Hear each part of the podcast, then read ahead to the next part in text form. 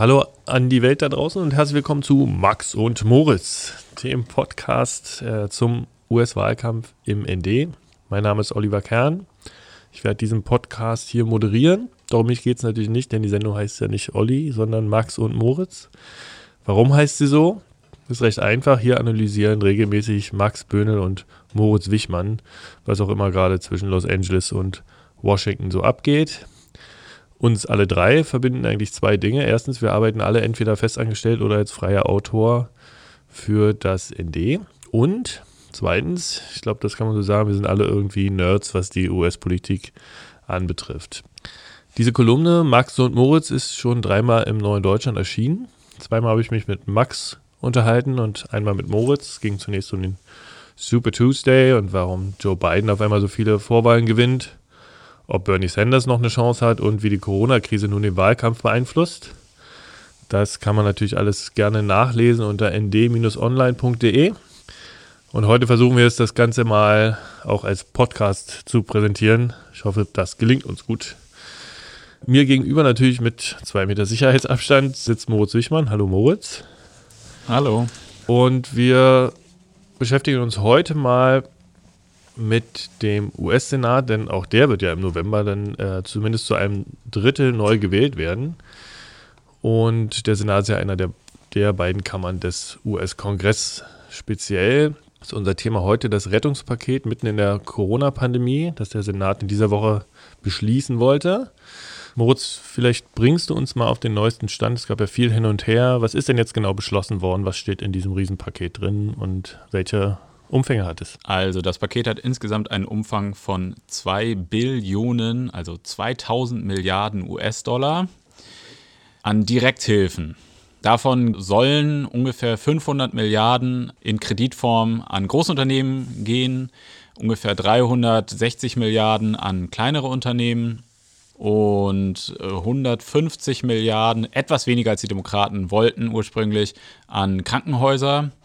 Das beinhaltet auch eine deutliche Aufstockung des Arbeitslosengeldes. Das wird von den Bundesstaaten gezahlt. Die Zahlungen sind immer unterschiedlich, so zwischen 300 bis 600, 700 Dollar pro Woche. Und darauf werden jetzt die Bundesbehörden nochmal für vier Monate ein äh, Arbeitslosengeld von 600 Dollar pro Woche drauflegen. Das bedeutet für den amerikanischen Durchschnittsverdiener, dass er dann genauso viel verdienen wird, wenn er arbeitslos wird, wie er vorher in seinem Job äh, erhalten hat.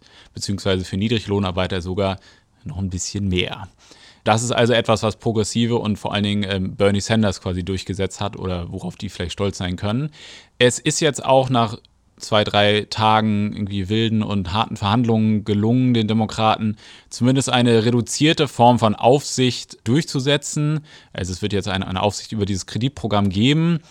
Aber diese Aufsicht ist relativ schwach und es scheint so zu sein, dass sie doch sehr der Aufsicht über diesen Banken-Bailout von 2008 ähnelt, nämlich ein ähm, finanziell und mitarbeitermäßig nicht so üppig ausgestattetes Aufsichtspanel von, glaube ich, fünf Personen, die letztendlich nicht Missbrauch verhindern können oder Firmen oder, oder, oder Betrug sanktionieren können, sondern quasi darauf zurückgeworfen sind, äh, Bericht zu schreiben.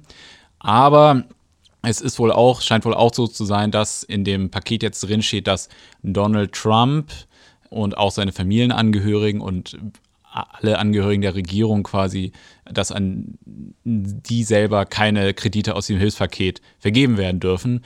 Damit haben die Demokraten ein bisschen was durchgesetzt, was quasi die Ängste dass das jetzt einfach so ein Schmiergeldfonds für Donald Trump äh, bzw. sein Finanzminister Mnuchin wird. Ähm, also hat man ein bisschen so einen kleinen Riegel zumindest vorgesetzt, offenbar. Reicht denn dieses Paket, um die Corona-Epidemie in den USA jetzt irgendwie einzudämmen? Also ist auf jeden Fall ganz viel Geld für Firmen drin. Und allein als die Nachricht bekannt geworden ist, dass es eine Einigung jetzt bevorsteht, sind die Märkte schon, also ist der Dow Jones schon ungefähr 10% gestiegen. Und da ist wenig Geld für Staaten drin. Der Gouverneur von New York, also dem aktuell am schlimmsten betroffenen Bundesstaat, der hat gesagt, das ist nur ein Tropfen auf den heißen Stein. Und der hat runtergerechnet, also er würde ungefähr 3 Milliarden Dollar erhalten ähm, für seinen Staat. Und er hat jetzt schon für die Krisenbekämpfung mehr als dreimal so viel aufgegeben. Ja?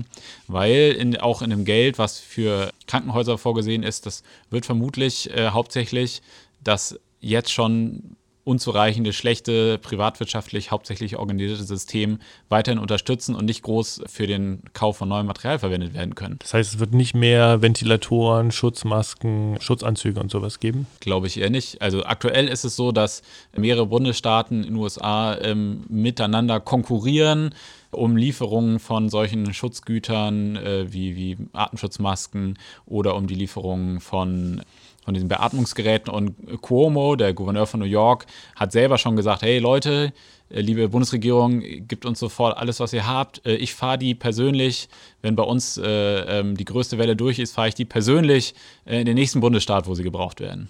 Dennoch hast du ja davon gesprochen, dass es ein unglaublich großes Paket ist, also dass unglaublich viel Geld ausgegeben wird. Ausgerechnet äh, von der republikanischen Regierung, die ja bisher eigentlich immer gesagt hat, naja, wir wollen den Staat eher runterfahren. Ist das ein kompl eine komplette Abkehr der normalen Dogmen, die sie bisher gefahren sind?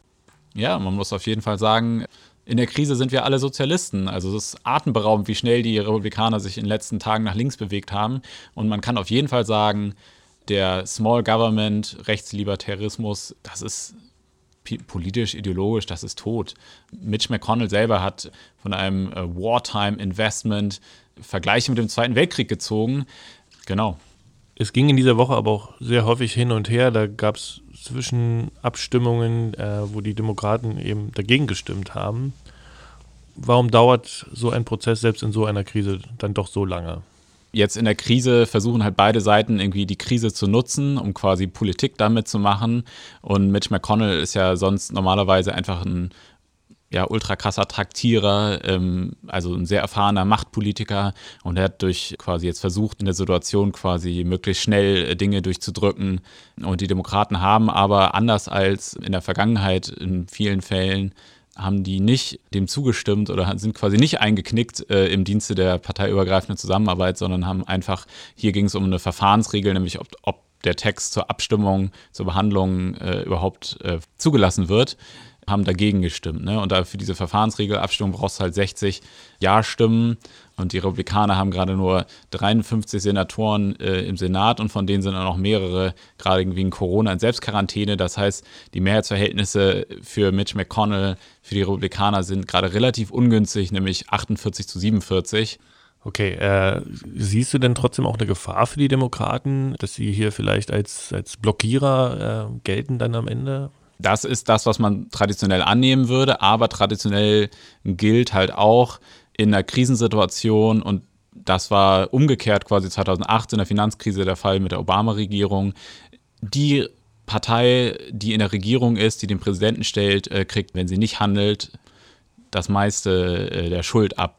Ähm, das heißt, die Republikaner stehen mehr unter Druck, als die Demokraten unter Druck stehen. Nun gab es ja nicht nur von den Republikanern einen Entwurf, sondern es gab auch einen Gegenentwurf von den Demokraten, von denen jetzt sicherlich auch nicht alles mit drin steckt in diesem Kompromissbeschluss, der jetzt gefallen ist. Was war denn aber bei den Demokraten noch drin? Was hätten sie gerne noch gehabt, was über das hinausgeht, was jetzt beschlossen worden ist? In dem Gegenentwurf des Repräsentantenhauses, dem 1400 Seiten langen, da standen viele sehr harte Auflagen für Unternehmen und ähm, ähm, an neuen oder, oder dem Ausbau von existierenden sozialstaatlichen Maßnahmen drin, die äh, die Demokraten versuchen wollten, an das Paket dran zu heften. Obwohl sie gar nichts mit Corona zu tun hatten? Obwohl sie wenig mit Corona zu tun haben. Zum Beispiel alle Unternehmen, die äh, Hilfsgelder erhalten, müssten einen Mindestlohn von 15 Dollar zahlen. Verbot von Lobbyarbeit für Unternehmen, die vom Staat äh, Hilfsgelder bekommen.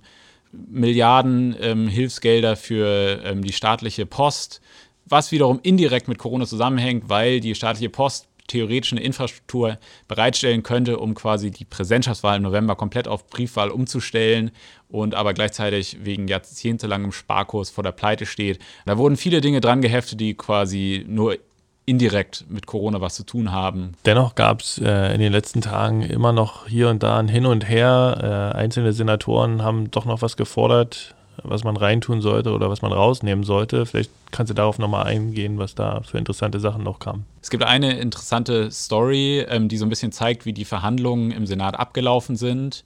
Lindsey Graham, äh, Republikaner-Senator, hat gefordert, ja, man müsse doch dieses Arbeitslosengeld von 600 Dollar pro Woche, das müsste man für die Menschen, die weniger verdienen, für Geringverdiener, müsste man das reduzieren, damit die nicht plötzlich für vier Monate nur, aber plötzlich mehr Geld erhalten, wenn sie arbeitslos werden, als sie kriegen würden, wenn sie arbeiten. So, und da hat Bernie Sanders dann darauf reagiert und gesagt, wenn du das machen willst, nämlich mit einem Anhang, dann werde ich einen neuen Anhangantrag äh, einbringen, das äh, noch viel schärfere Auflagen für Unternehmenskredite vorsieht.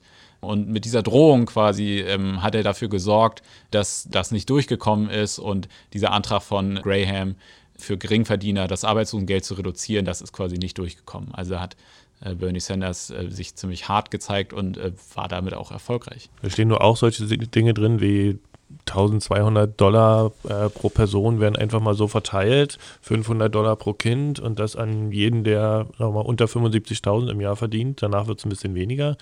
Klingt doch eigentlich ganz nett. Auf jeden Fall, das klingt gut und ähm, ich glaube, es gab Anfang letzter Woche so eine Dynamik, so ein bisschen, dass einige Republikaner und auch Trump ähm, die Demokraten fast links überholt hätten. Also mit Romney zum Beispiel hat damals ähm, letzten Montag zum ersten Mal diese 1000 Dollar äh, Direktgeldzahlungen gefordert, äh, ausgerechnet mit Romney, ne, der 47 Prozent Finanzhai. Und es gibt bei den Republikanern so ein rechten sozialpopulistischen Flügel rund um Josh Hawley, einen Senator, aber, auch Trump kann man dem zurechnen, die sich gerade so ein bisschen so einen kleinen Kampf liefern mit der, mit der businessfreundlichen Fraktion der Republikaner darum, wie, wie wird das halt ausgestaltet. Und bei den Demokraten war dasselbe, ist dasselbe passiert. Da gab es Anfang der Woche im Stichwort äh, Republikaner überholen die Demokraten links Signale von Pelosi oder auch vom ähm, Demokraten äh, Minderheitenführer im Senat Chuck Schumer, Signale, die die Demokraten einfach wirklich nicht gut aussehen gelassen haben. Nämlich, ähm, ja, so Direktgeldzahlungen, da sei man nicht für und wenn, müsste das, müsste es da eine Bedürftigkeitsprüfung dastehen. Also der Eindruck, der in der Öffentlichkeit quasi entstand, war, okay, die Demokraten, das sind hier so Technokraten, die bremsen, die die quasi einfach aus der Zeit gefallen sind, die einfach nicht äh, die großen Lösungen, die wir jetzt brauchen, äh, mitmachen. Und das hat Trump geholfen. Aber gegen Ende der Woche und, und vor allen Dingen jetzt mit dem neuen Gesetzespaket äh, haben die Demokraten ordentlich einen draufgelegt. Also sie fordern jetzt 1500 Dollar Direktgeldzahlung. Die Partei Linke fordert noch viel mehr. Also Bernie Sanders will 2000 Dollar und zwar pro Monat. Mitch McConnell hat jetzt gesagt, dass die Demokraten russisch Roulette mit den Märkten spielen würden, zeigt das vielleicht schon, dass im Grunde den Republikanern oder McConnell selbst immer noch eher um die Märkte als um die Menschen dahinter geht? Ja, also ich würde würd sagen, Trump genauso auf jeden Fall. Wir wissen, das ist alles nur Show, aber egal, was am Ende zählt, ist der Eindruck, der entsteht beim Wähler. Ja? Also die Trump-Basis, die, die will ja nur, dass Trump sichtbar für sie kämpft. Die wissen selber auch, die Leute sind ja auch nicht alle doof, ne? Also sie wissen natürlich auch, dass er nicht einfach mit dem Finger schnippen kann und Dinge entstehen sofort. Würde trotzdem nochmal gern zurück darauf, dass die Republikaner irgendwie ein Stück nach links zu rutschen scheinen. Ich stelle jetzt mal eine krude These auf. Früher war es so, oder in den letzten zwei Jahrzehnten würde ich mal sagen, waren Wahlkämpfe sehr, sehr teuer, weil sehr viel über TV-Werbespots gemacht werden musste. Und dafür haben sich die Republikaner natürlich vor allem Spenden gesammelt bei Großunternehmen, bei, bei Großspendern und mussten deshalb natürlich dann auch im Gegenzug deren Standpunkte bedienen und quasi den Steuererleichterungen verschaffen und eben nicht den, den kleinen Menschen, den kleinen Mann oder der kleinen Frau. Heutzutage scheint es so zu sein, dass TV-Werbespots nicht mehr ganz so wichtig sind im Wahlkampf, dafür dann aber billigere Online-Werbung oder einfach Tweets und äh, Facebook-Posts.